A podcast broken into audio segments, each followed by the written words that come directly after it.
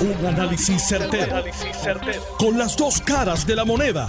Donde los que saben no tienen miedo a venir. tienen miedo a venir. Esto es el podcast de Análisis 630 con Enrique Quique Cruz. Buenas tardes, mis queridas amigas y amigos. Estamos de vuelta aquí en Análisis 630. Yo soy Enrique Quique Cruz y estoy aquí de lunes a viernes de 5 a 7. En este programa especial, Gobierno Compartido mirando hacia el pasado y ver qué podemos hacer a futuro. Dándole la bienvenida al ex gobernador Aníbal Acevedo Vilá. Aníbal, bienvenido, muchas gracias por estar aquí. Gracias por la invitación, gracias a José, gracias a, saludos a José, a Kenneth y a todos los amigos de Escucha. Al pasado presidente del Senado, Kenneth McClintock, bienvenido Kenneth. Un placer con Aníbal en este en esta sesión de Deja Vu.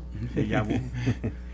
y al expresidente de la Cámara de, este, de aquel cuatrenio, José Aponte. José, bienvenido y muchas gracias. Muchas gracias a ti, Quique, por la invitación y gracias también a los compañeros porque aceptaron la invitación también para estar en conjunto compartiendo y buscando a ver en qué manera podemos colaborar con eh, lo que es nuestro, Puerto Rico. Gobernador, buenas tardes. Presidente, buenas tardes. Un placer. Yo... Eh, voy a entrar más bien en, temas procesales, como estaba diciendo fuera del aire, no voy a entrar en lo de los pibazos ni nada de ese tipo de cosas. Aníbal Acevedo Vilá sale gobernador en Puerto Rico, juramenta como gobernante. El Partido Nuevo Progresista prácticamente copa ese año las elecciones, la mayoría de las alcaldías, tiene la Cámara, el Senado, comisaría residente y comienzan los procesos de los nombramientos, que es básicamente la información que me trae ahora. Eh, José Luis Dalmao, el actual presidente del Senado, le dijo al, al gobernador que avance con la cuestión de los nombramientos que están pendientes. Y el gobernador le riposta para atrás que tiene 43, 43 nombramientos pendientes en el Senado. Y, y, esto es parte de muchas variantes que se están dando en aspectos legislativos en Puerto Rico que por ejemplo en ese cuatrenio de ustedes no se dio lo de interpelar a la gente. Yo que por lo menos que yo recuerde, ahora está mucho más activa la cosa, se interpeló. hubo, una interpelación en la Cámara de Rafael Aragunde. Rafael Aragunde, secretario de Educación. Correcto. ¿Y en el Senado? Y el Senado yo creo que hubo una, fue solamente la de Aragunde. Yo, yo, recordaba la de Aragunde. La de Aragunde en la Cámara. En la Cámara, sí. Ok, fue una. Corrígeme, pero creo que es la primera vez en la historia que se interpeló. Que yo, que yo recuerde, fue la primera vez en la historia que se estableció la interpelación. Y, y, aquí ya llevamos como tres o cuatro. O sea, aquí ya, ya, es algo que se ha ido, empezó, con, empezó con educación, empezó con salud en la misma semana.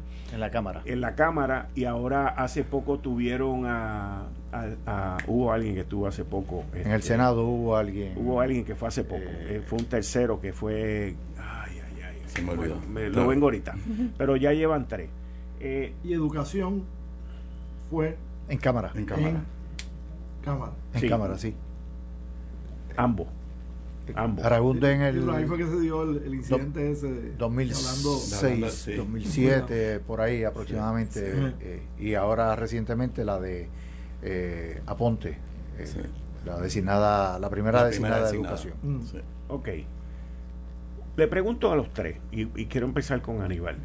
Eh, ¿Debe el gobernante, siempre y cuando el candidato cumpla con las investigaciones y las reglas que se le toman, que se evalúan de él, pero debe el gobernante tener ese tipo de deferencia de, tener su equipo de trabajo. O sea, debe la Cámara y el Senado darle ese espacio. Sí, mira, el, el rol constitucional, y sabes que doy un curso de separación de poderes, publicado un libro sobre ese tema, el rol constitucional del Senado y en algunas ocasiones de la Cámara no es si yo hubiera nombrado, este es el que yo hubiera nombrado.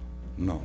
El rol es simplemente tener la, darle la garantía al país que la persona que nombró el gobernador, desde el punto de vista ético, moral, profesional, cumple, pero no es sustituir el juicio del gobernador.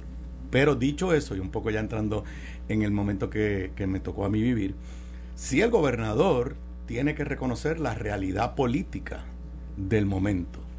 Y yo, te, por ejemplo, te puedo decir, yo no, y lo digo con mucho respeto, yo no llamaba a Kenneth a pedirle permiso primero de nombrar a alguien al gabinete, porque esa era mi prerrogativa.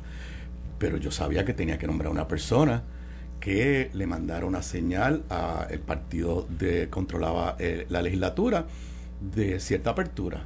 Por ejemplo, pues yo, de los primeros nombramientos que hice fue nombrar a Pedro Toledo superintendente de la policía, había hecho campaña con Pedro Rosselló, estaba retratado una semana antes de las elecciones, aparte de que estaba claramente capacitado. Pero yo sí tomé la, salvaguarda de eh, tratar de enviar unos nombramientos que mandaran un mensaje de cierta apertura. educación, que siempre es un tema controversial. Yo primero nombré a la profesora Vaquero, no fue confirmada, pero no era una activista, yo no sé si era popular. Después nombré a Rafael Aragunda, que no era popular, es más, no había votado, me había dicho, mire, gobernador, yo no voté en las pasadas elecciones. Y bueno, creo que, que como ciudadano debe inscribirse para votar en el futuro, pero eso no lo descalifica. Así que sí, sin, sin renunciar a esa prerrogativa constitucional, eh, yo pues traté de hacer cuidado. O sea, en otras palabras, si hubiera habido un Senado popular, a lo mejor yo hubiera nombrado otro tipo de persona, pero sabiendo que tenía un Senado que no estaba controlado por mi partido, pues me tomé esa, esa, esa, ese trabajo adicional de eh, identificar a eh, las personas que entendía que era adecuado. No, y José, no se está tratando de, de expandir la palabra consentimiento. Bueno, yo creo que el problema ahora no es tanto lo que no ha nombrado el gobernador, es lo que no ha atendido el Senado. O sea, en la historia de Puerto Rico nunca hemos estado 11 meses sin un secretario de Estado confirmado. Hemos estado 3 meses quizás, pero nunca 11 meses sin, sin tener un secretario de Estado. Y después del verano del 2019, el que anteriormente no entendiera la importancia de tener un secretario de Estado confirmado, yo creo que después de, del verano del 2019, pues está claro que esa es una posición que nunca debe estar eh, sin confirmarse.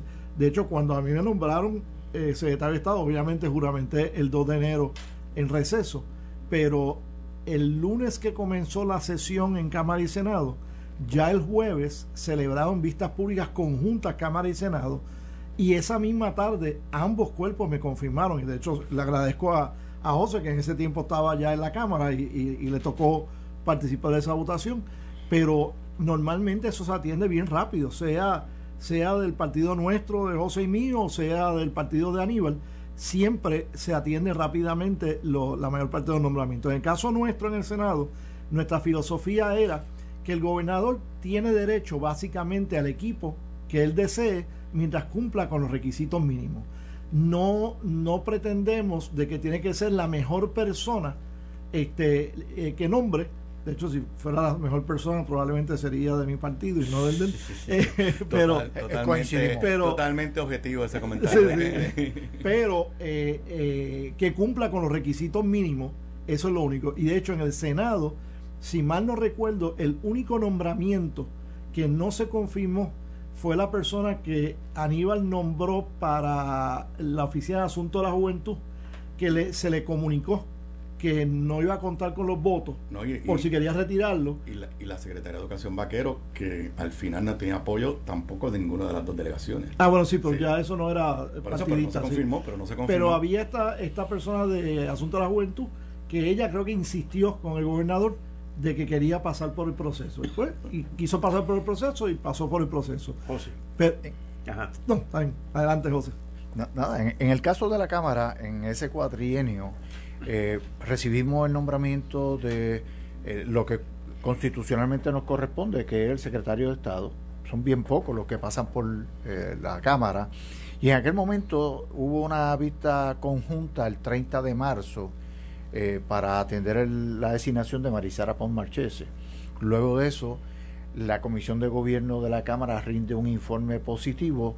Sin embargo, surgen unas reservas dentro de miembros de nuestra delegación y se da una reunión con ella, eh, con la designada, y el 9 de mayo se lleva a votación y no, no consigue la mayoría en una votación 24 eh, a 20 creo que fue, eh, algo parecido. Eh, Héctor Ferrer, que en paz descanse, era el portavoz de minoría, reclama de que lo que requería era una mayoría simple, no absoluta, se lleva una reconsideración en ese mismo momento y cambia entonces 22 votos 20 votos a favor y 22 en contra. O sea que, entonces, eh, y de hecho, el gobernador eh, junto con Héctor, eh, recurren al Tribunal Supremo una interpretación de lo que debe ser y el Supremo avala lo que había sido y dice, pues la última votación es la, válida y, no contó con los votos y ahí quedó. Pero solamente dato curioso, aquí me pongo el sombrero de profesor. No resolvió el Supremo y eso está en el aire si hace falta mayoría absoluta o mayoría simple. Lo digo porque puede ser que en un futuro sí, esa controversia. Pero de hecho, al, al haberse reclamado por Héctor, si hacía falta la mayoría absoluta o simple se reconsidera. Sí, sí, por y entonces eso es lo que, el Supremo entonces dice. no, por eso el Supremo evade la cuestión de si en el futuro hace falta por eso te lo digo porque puede ser que, en dos o tres semanas tengas una discusión sobre eso. José me, José me puede corregir pero creo que posteriormente la Cámara enmendó sus reglas para requerir mayoría absoluta entiendo que sí en el nombramiento o sea que ya eso se resolvió legislativamente en cuanto a reglamento no o sea podría surgir el issue de si eso es lo que manda la constitución o no. Yo lo discuto eh, profundamente en mi, en mi libro. Eh, y nada, simplemente que es una de esas cosas que no está, el Tribunal Supremo evadió. luego, luego de eso, que entonces el gobernador designa a Fernando Bonilla. Y en el proceso Fernando Bonilla se retrasa un tanto en Cámara la consideración, pero no fue porque hubiese otras cosas que una solicitud del mismo designado a tiempo adicional para someter los documentos ante la Comisión de Gobierno.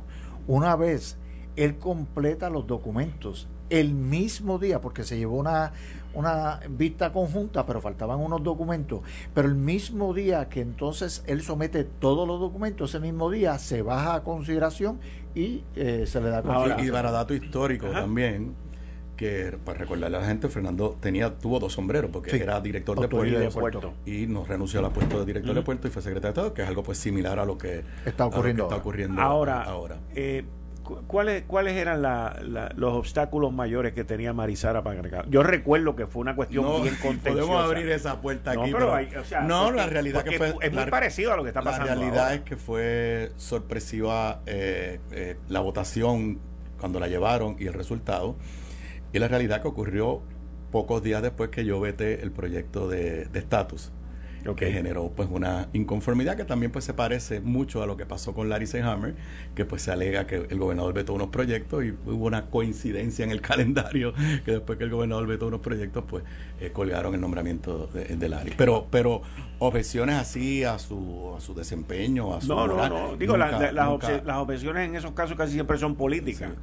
Este, pero en, en, el caso, aquí ahora mismo estamos sin secretario de Estado. Y, una de las cosas que hay uno designado, confirmado en Cámara ya. No, designado no. Eh, es secretario de, Estado. Interino. De receso. Tampoco. Es secretario de, Estado, punto. De, receso. Eh, hasta el 30 de junio. correcto. a menos que sea. Sí, pero ahora, es hasta, ahora y, de hecho, en el caso de Cámara, ya Cámara pasó juicio. Ahora está. Ah, sí, sí, falta el, 16 de noviembre. 16 de noviembre. Y ahí ese quiero también aprovechando aquí de, temas constitucionales, el planteamiento que hizo, eh, una cosa es que se haya atrasado el Senado o no se haya atrasado en la confirmación de estos nombramientos, pero el planteamiento que hizo el presidente del Senado de que los nombramientos de receso y los interinos terminan el 16 de noviembre cuando acabe esta sesión es cierto. Sí, eso, eso es cierto, o sea, si el Senado no actuara con el nombramiento del secretario de Estado, no puede seguir siendo secretario el 17 de noviembre. Obviamente el país evaluaría al Senado y diría, oye, ¿por qué no lo, no lo confirmaste? A mí me preocupa el secretario de Educación, porque él es interino. Ni tan siquiera no ha sido ni tan siquiera enviado el nombramiento de él o de otra persona. Y si no se confirma un secretario antes del 16 de noviembre, el 17, el señor eh, Eliezer, Ramos no puede ser secretario. Bueno, lo que ocurrió en la sesión pasada es que los interinos, creo que casi todos, renunciaron el 29 de junio, por lo cual su interinato terminó. Y entonces, después del primero de julio, el gobernador los nominó nuevamente. Este, eh, no, yo no creo que porque si tú, si tú renuncias al puesto y no puede, ya no puedes volver a ser interino. Porque Fíjate, yo tenía, visto dónde eso. yo tenía entendido. el interino, el interino tiene que ser alguien que está en el organigrama de la agencia. Tú no puedes Lo que pasa es que ahora también se ha complicado un tanto eh. por el reglamento del Senado que requiere que para estar interino tiene que ser notificado. Tiene que ser básicamente pasar un proceso de visto bueno del Senado. No, eso también para entrar No, no, no. Si Lo que pasó en educación es que la ley eh, que aprobaron el cuatrino pasado, la ley de, de Kelleher, no crea el cargo de subsecretario y no tiene un orden jerárquico. Entonces, lo que dice el código político es, si hay si en la ley orgánica alguien puede asumir el cargo de interino, no tiene que ir al Senado. Ahora, si la ley orgánica no dice quién es el interino, tiene para poder entrar, tiene que ir al Senado. Pasó el cuatrienio pasado cuando renunció Kelleher y ahora pasó eh, en, esta, en esta ocasión. Eh, eh, pero de todos los nombramientos, el único, ah, inclusive los que tienen, que el gobernador dijo que los que tenían cláusula holding over, eso se quedaban tampoco. El Tribunal Supremo en la década de los 80 resolvió que precisamente para proteger el poder del Senado de confirmación, si un nombramiento tenía cláusula de continuidad, que es la que dice se queda en el puesto hasta que se nombre su sucesor, eso lo más que dura es la próxima sesión ordinaria. Donde único yo me atrevo a decir que sí tenemos una controversia es el Contralor, porque ahí la Constitución puso ese lenguaje. Pero los demás puestos, el panel del fiscal especial independiente, hay varios que tienen cláusula de holding over yo honestamente entiendo que en ese caso el gobernador debe tratar de llenarlo y si el Senado fallara su responsabilidad, pues entonces el, el Senado, el gobernador decir, mira, yo nombré al secretario de Educación, no me confirmaron a nadie, pues ahora no.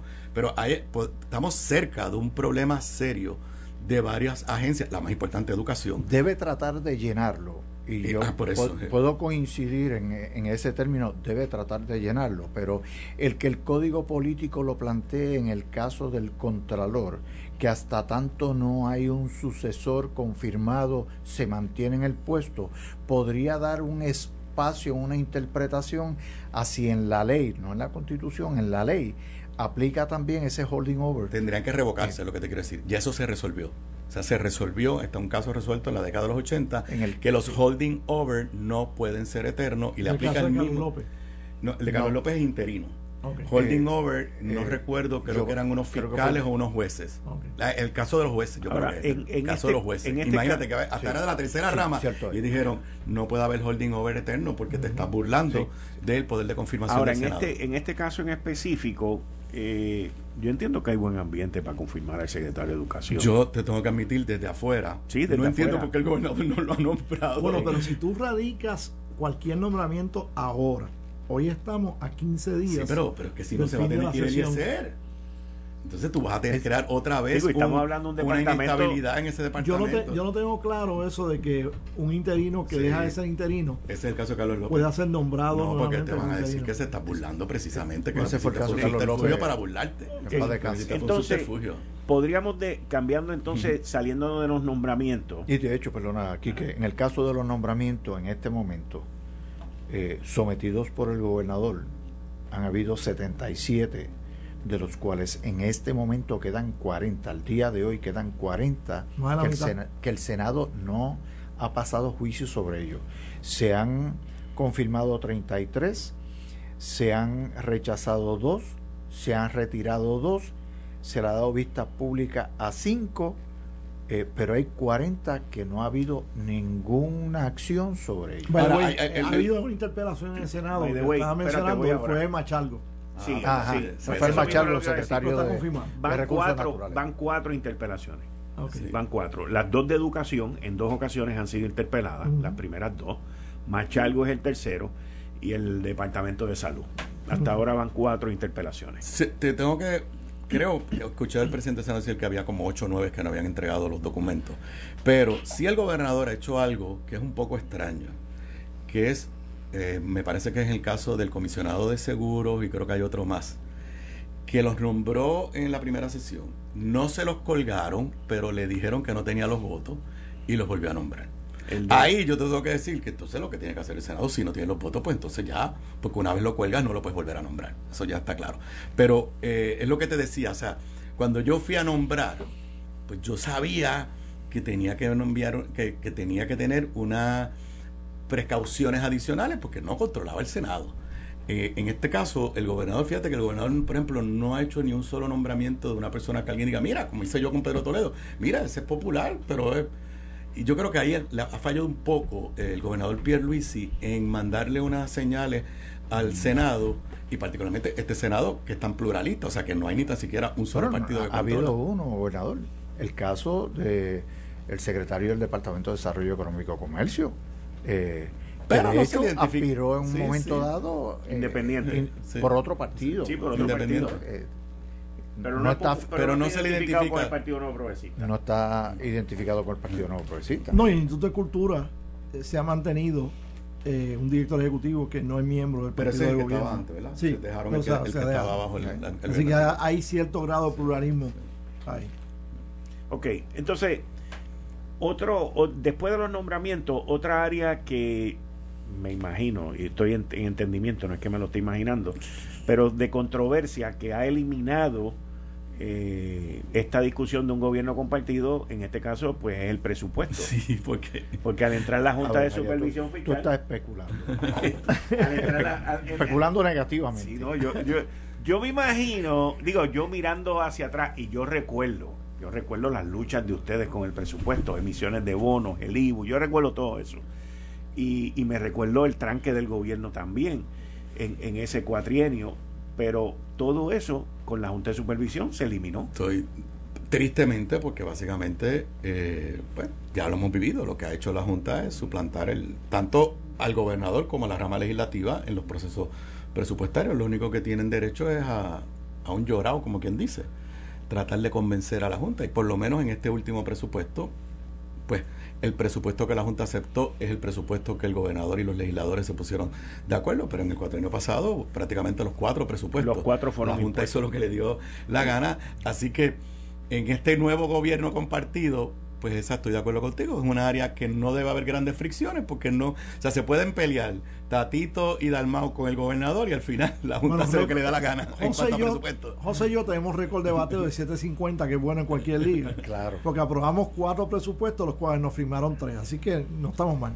Sí, solamente tuvimos un tranque en el primer presupuesto. Que fue el primero. Y, lo curioso es que no lo firmaron para quedarse con un presupuesto menor. El anterior.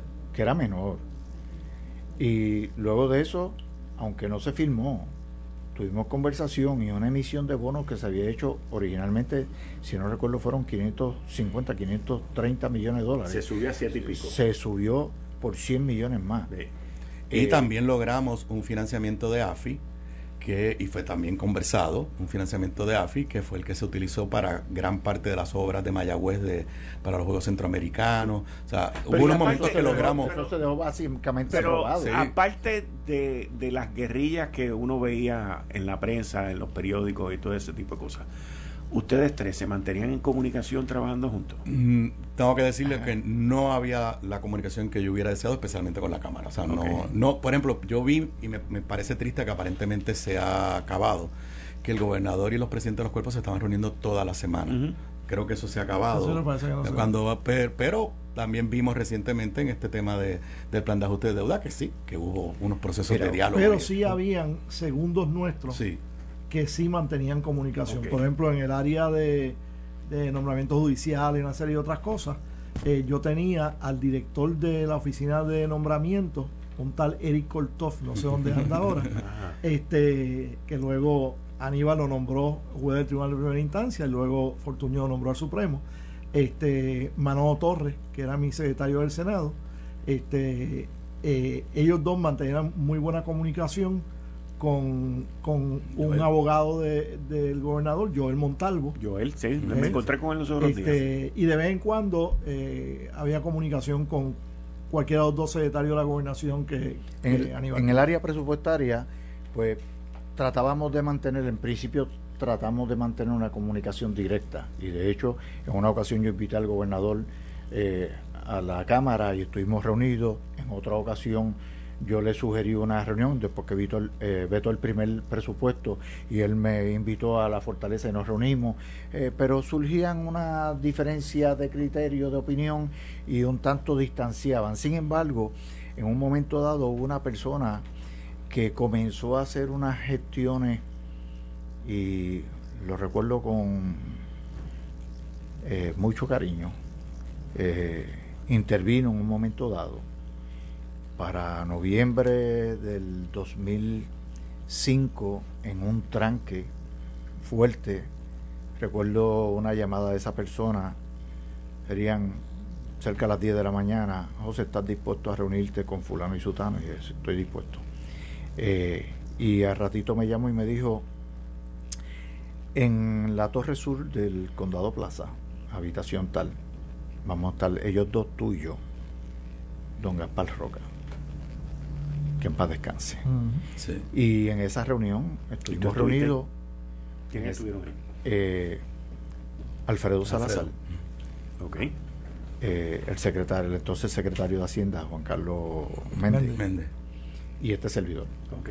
Y en el diálogo que se dio, eh, diálogo abierto, eh, se logró conversar para aprobar una resolución que es la resolución conjunta 321 del 2005 que dispone llevar un mensaje a las casas acreditadoras Standard Poor's y Moody's que amenazaban con degradar los bonos de que se había logrado un entendimiento entre ejecutivo y legislativo que se estaría aprobando una ley de reforma fiscal y una ley de reforma contributiva y eso se logró luego en Alfredo y yo desarrollamos una buena o sea, explica que Alfredo Salazar, porque no todos son tan Sí, como nosotros. Alfredo Salazar era el presidente del Banco, de Gubernamental de de Correcto. Fomento. Y es es predecesor un de ex, un Sí. alto ejecutivo de Chase Manhattan Sí, y de y- otra, o y sea, de un, otras un Y- profesional en la banca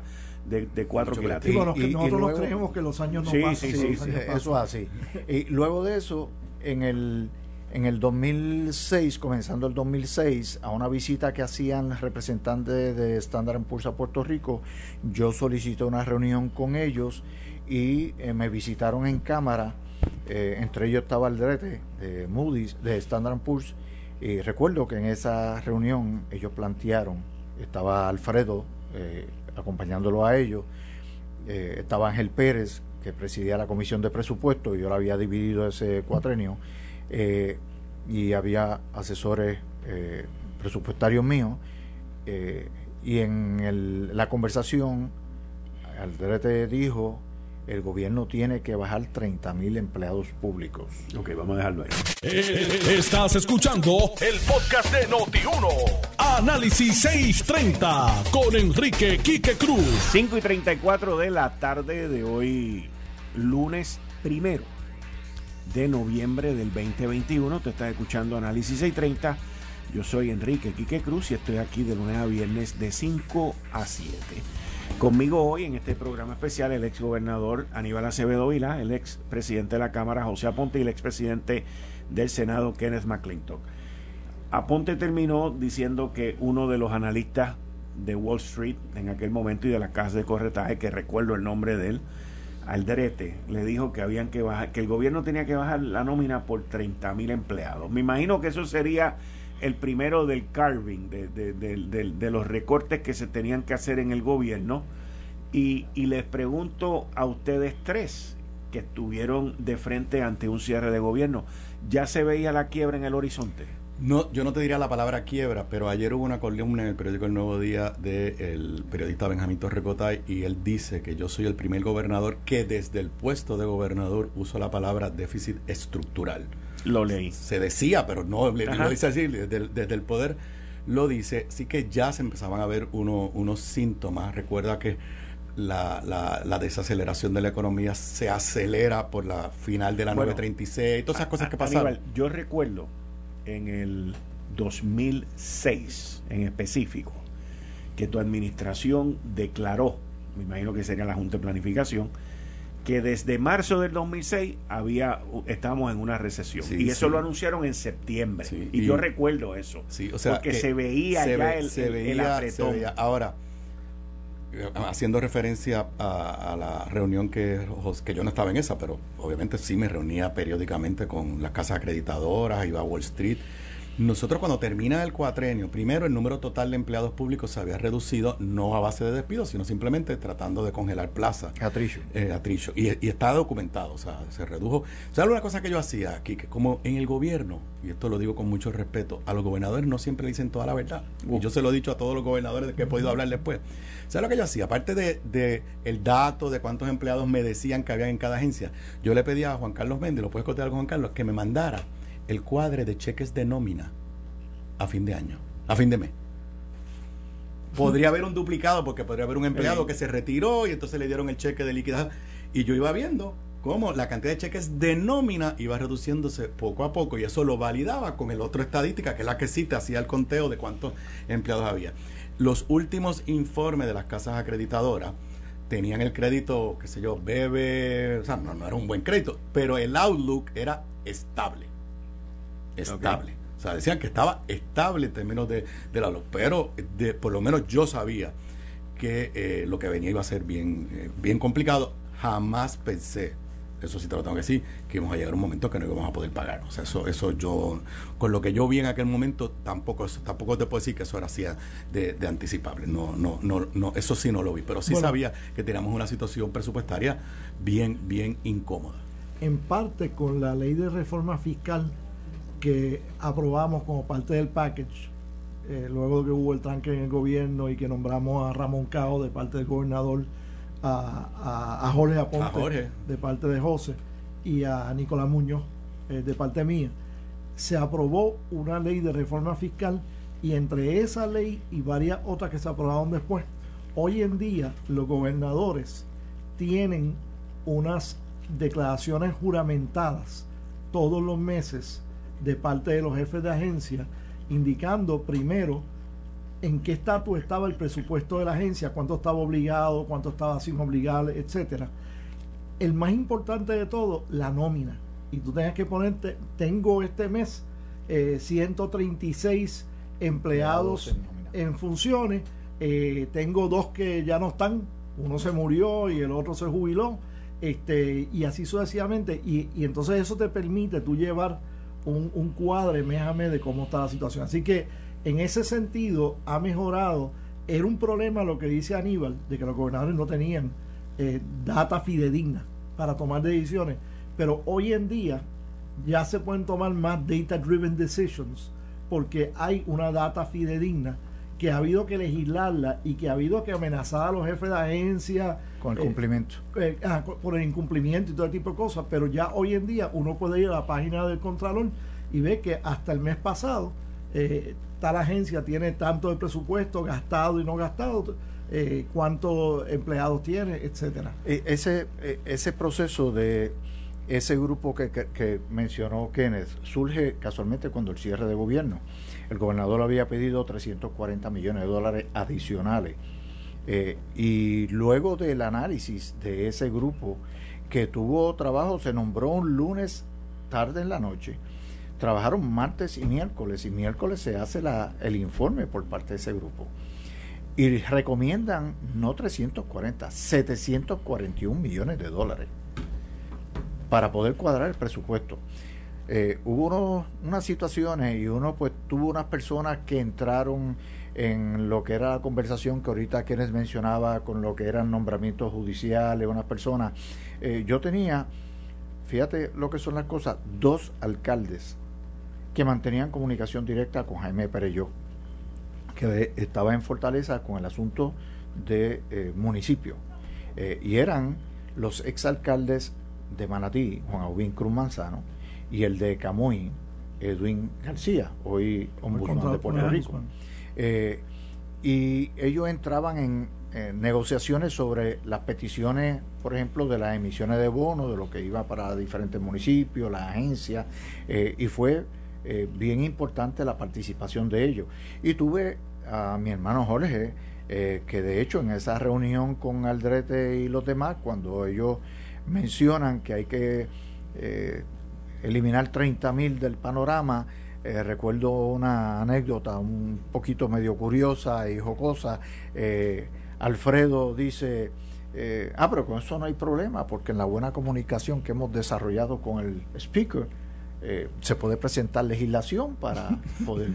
Y yo empecé a contestar y el asesor presupuestario me dijo, yo contesto, mire, no hay que aprobar nueva legislación bajo la ley tal, bajo la ley tal. Y le, replicó como cuatro o cinco leyes. Con esas son suficientes para que los bajen y no le tengan que echar la culpa al presidente de la Cámara por aprobar legislación nueva.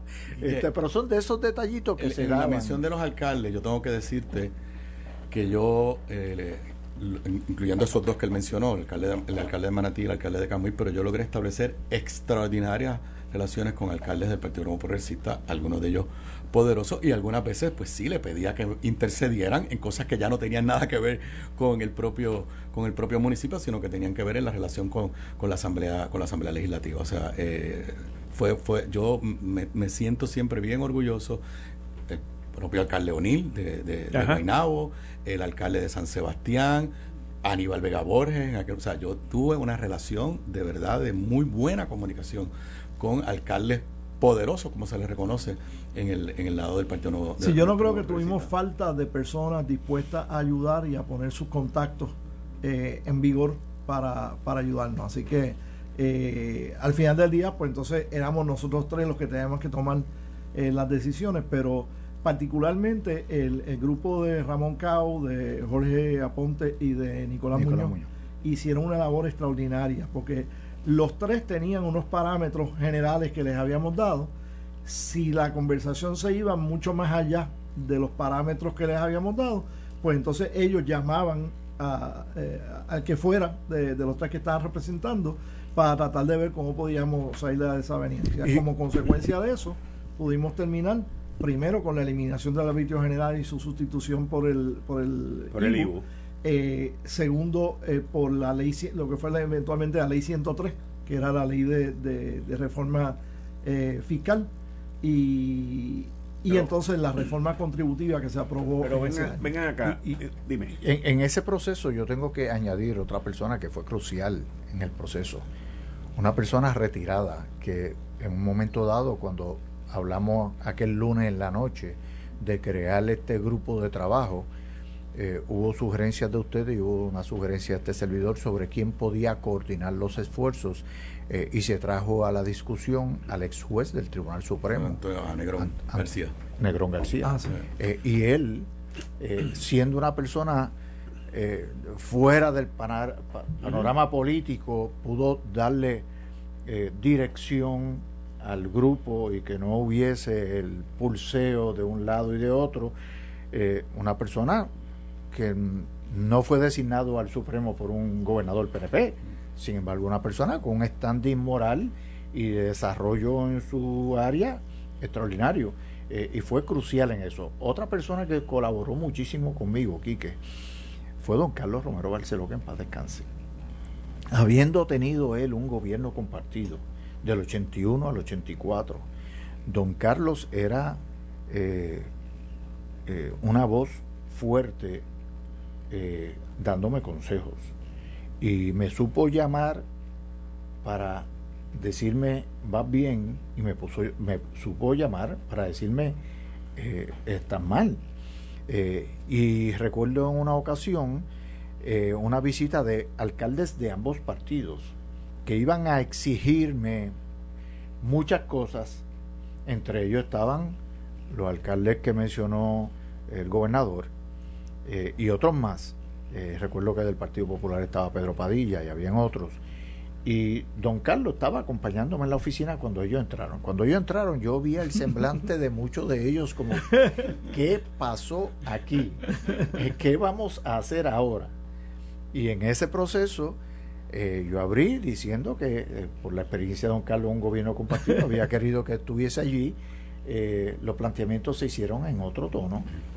Y cuando terminó la reunión, recuerdo que se me acercó uno, uno, no fue de mi partido, y me dijo, presidente, tengo que felicitarlo nos comió los dulces.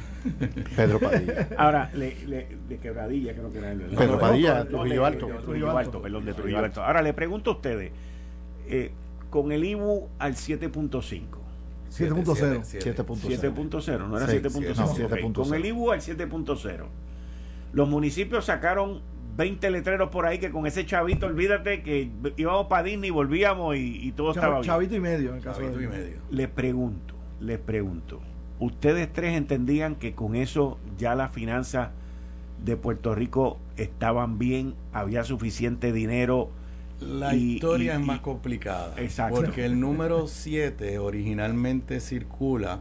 El número 7 no aparecía en la ley como tal. No, pero el número 7 circula inicialmente en un proyecto de José. Ah. Y empezaron a hacerse todos los cálculos con el 7. Y los alcaldes empiezan a presionar y se quedan con el 1.5.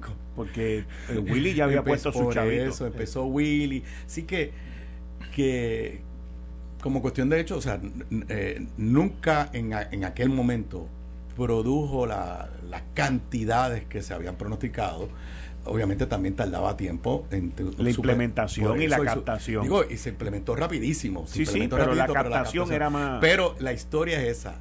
Originalmente el 7 era para el gobierno central y la presión de los alcaldes, pues eh, se quedaron con 1.5. Y de hecho algo que no se menciona mucho es el impacto positivo que tuvo el tú eliminar el arbitrio del 6.6 porque ese arbitrio. yo en eso difiero. Yo, creo que, fue un error. Yo creo que lo que teníamos que haber hecho era ser más eficientes en la captación en el muelle, pero asumo la responsabilidad. Yo en, mi último mensaje de estado, mi último mensaje de estado, yo lo dije, yo dije, espérate, esto no está dando los resultados y está teniendo un efecto psicológico en el consumidor. Eh, pero, el IBU, pero el IBU captaba menos que el, que el arbitrio de bueno, lo que pasa es que el arbitrio ¿Ah? pero lo que pasa es que el arbitrio tenía un montón de exclusiones absurdas el que entonces que entonces el IBU no las tenía. Correcto. Entonces nunca supimos cuánto hubiera dado el arbitrio si no hubiera tenido sí porque las, yo siempre usaba el, el, ejemplo por ejemplo las escobas y los mapos. De acuerdo. No pagaban. Y los zapatos de pero entonces si traías el palo de la escoba solo pagaban. Entonces ¿por qué la escoba y el mapo no van a pagar? Ahora pagan IBU. eso es lo que te quiero decir es que nunca eh, nos movimos a tratar de tenerlo en el muelle sin, solamente con las exclusiones más básicas, que esas sí son algunas cosas, pero sin exclusiones. Así que me quedé en el plano de la teoría. Lo, yo que pasa también es que hay otras cosas aquí, que en, en ese proceso el proyecto original fue de Toñito Silva. Y ahí era que iba al 7%. Y entonces luego nosotros comenzamos. Lo que era nuestra postura era el 4% para el Estado y uno y medio para el municipio. No decía, el proyecto no decía 7, fue una interpretación de un punto y una coma en un momento dado. Eh, ahí es que viene, cierra la puerta, cierra la puerta, eh, en una conversación del señor gobernador con Héctor Ferrer y otros en Mayagüez. Bueno, porque eh, no porque no, hubo eso es posterior, pues sí, es posterior, sí, pero, fue porque no hubo el desglose del 4.5, ¿cierto o falso? No hubo el desglose en esa forma eh, y entonces se utilizó una interpretación sacada de la manga a un cinco y medio estatal y un uno y medio por ciento municipal. Ahora, hay otro detalle porque nosotros mirábamos movernos al IBU y no quedarnos con el arbitrio general. Como dice muy bien Aníbal, en el muelle, si venían escobas con sus palos no pagaban, pero si venía el palo separado. Entonces, ¿cuántos furgones venían que supuestamente venían? Eh, eh, eh, eso, lo mismo pasaba con los calzados de niños. ahí no, ahí no lo, no pagaba, la ropa de adultos sí. Ahí no lo capturaba, pero en, en góndola lo iba a capturar. Así que eso incrementaba. Lo que pasa es que también hubo un error en la implantación. Se supone que al implantarlo, lo que estaba en góndola se viera con una reducción en precio. Eso no pasó. Porque si ya no se le estaba cobrando el arbitrio general en el muelle, pues no tenía por qué mantenerse en góndola al mismo precio. El, eh, para, para, que estemos claros, para mi primer proyecto de tratar de levantar recaudo era eliminar las exclusiones del, del arbitrio. Ese fue mi primer proyecto, no se aprobó y pues por eso nunca pudo decirte cómo hubiera funcionado. Pero mi primer proyecto fue eliminar esa vaina de la ropa de niños. Obviamente me estaban acusando de que iba a subir los impuestos, pero al final el que se puso le pone tributo a, todo eso. Así que mi primera propuesta no era eh, el IBU, mi primera propuesta era vamos a hacer más eficiente el cobro, el cobro en, los muelles. Yo de hecho yo tenía una, una versión intrínseca al concepto este de, de tu parar las cosas en un muelle doméstico. O sea, yo soy que creo que Puerto Rico no es un país, eso podemos discutirlo, pero, pero eh, eso necesitamos otro programa. Tú, aprovechar la barrera física del muelle para imponer tributos que entre Washington DC y Virginia no te paran en el puente del Potomac a imponértelo, pues yo no creía que se debía hacer acá. acá. Así que yo a largo plazo, o sea, y más bien de un punto de vista más bien ideológico, filosófico, yo a mí no me caía bien el tú tener un, un, 6.6. El efecto cascada que decían que tenía lo del muelle, a mí nunca después al final me lo pudieron probar, pero era la teoría. Sí, pero pero pero lo había porque era un, era, era un, costo yo sé, dentro de la cadena. Pero en la libre aumentando. En la, libre en la libre competencia eh, o sea, ahora como como va por encima, pues el comerciante no ve ninguna necesidad de absorber parte de ese impuesto para ser más competitivo. Cuando era el arbitrio, el comerciante podría decir, bueno, pues voy a bajar el precio y absorbo yo un poco de eso para tener mayor posibilidad de venta. Nada, estamos aquí en el evento teórico. y yo sí te digo, ya obviamente echar para atrás es muy difícil, pero yo honestamente creo que, y terminamos con lo que terminamos. perdimos una oportunidad de ver si cobrar en el muelle podía ser mucho más eficiente si se eliminaba la Y ya estaba implementado. Y ya, era cuestión de, de, hacer los ajustes. Y, ah, que tú me dices que eso es un furgón de palos nada más, ah, pues vas a pagar. Que eso es ropa de nene, pues vas a pagar. Allí, pues lo que decía, que en Puerto Rico se vendía más ropa de niño que en ningún lugar del mundo, porque tú venías al furgón y cómo tú sabías si la mitad era ropa de niño y la otra mitad era ropa de adulto. Yo, yo tuve dentro de mi delegación, o dentro de mi delegación, o dentro del equipo de la Cámara, tuve a un colaborador, adversario político, pero colaborador administrativo legislativo, que ya no está en la legislatura, después tuvo una judicatura y ya está en la libre comunidad, Carlos Vizcarrondo Irizar. Ah, y, Carlos fue un gran colaborador mío, y de hecho cuando el famoso cierre de gobierno, eh, que fue luego de los acuerdos que se dieron ese miércoles bajo ese comité se empezaron a plasmar en legislación que se iba a aprobar el viernes y viernes en un momento dado hubo un tranque y quien se estaba comunicando a Fortaleza era Carlos. Al, em, al hecho de que un momento yo llamo al juez eh, Negrón, y llega, se reúne con Carlos y conmigo y sale de ahí a Fortaleza para poder finiquitar lo que era eh, el vocabulario de una legislación aprobarse para destrancar todo. Eh, y eso, eh, Carlos fue crucial en esa conversación para lograr todo eso. Sobre el efecto del arbitrio general y el efecto del IBU, todavía tenemos mucho que hacer. Y bajo diferentes administraciones no se ha logrado que en el muelle se vea lo que realmente está llegando. y hay unas máquinas de, rayo X, que, posiblemente... yo nunca he escuchado a nadie que me diga que la han prendido. Eh, bueno, es peor porque se está cobrando por, el uso de ella. Se, le paga por ella y yo todos tenemos amigos que tienen están son importadores. Yo nunca he visto ninguna de esas máquinas funcionar. De hecho, en, el caso en el caso mío, un colaborador de, del otro partido que a veces nos ayudaba eh, es alguien que el gobernador quería nombrar al apelativo y quería nombrarlo al principio del cuadrenio y yo le mandé a decir, si tú nombras a esa persona ahora, en 24 horas te lo cuelgo. Y él entonces me llamó y me dijo, mira, yo creía que tú eras bien amigo de Sixto Hernández, que era el senador por el distrito de Macao, que había sido el vicepresidente de la Comisión de Hacienda bajo Modesto Costolicea, que en paz descanse, y que era el portavoz de la minoría era abogado de CPA. De Migdalia Padilla. Y, y él me dijo, pero yo creía que, no, no, gran amigo mío, excelente candidato juez.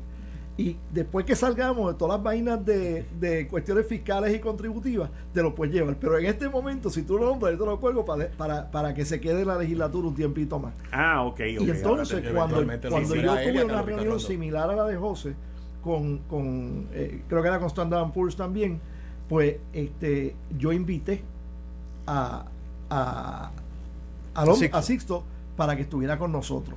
Este, y les dije, y le voy a decir por qué porque ustedes siempre se reúnen solamente con los gobernantes, con la mayoría, eh, como si fuéramos una república bananera que con tu hablar con el presidente de la república cubriste el checkmark.